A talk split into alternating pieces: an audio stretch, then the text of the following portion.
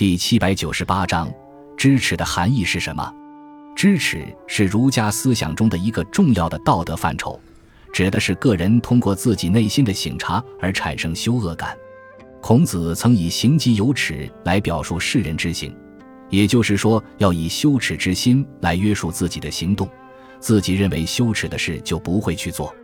这是知耻的重要意义。知耻则有所不为，若不知耻则无所不为。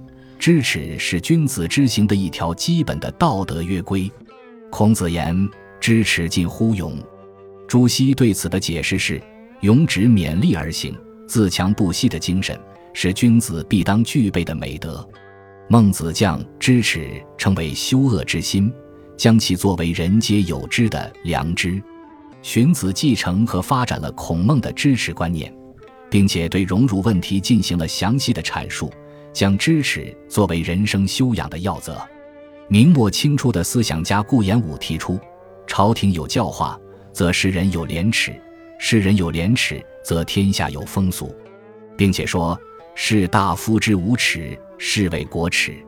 可见，知耻与否不仅关乎个人之善恶，亦系于国家之荣辱兴衰。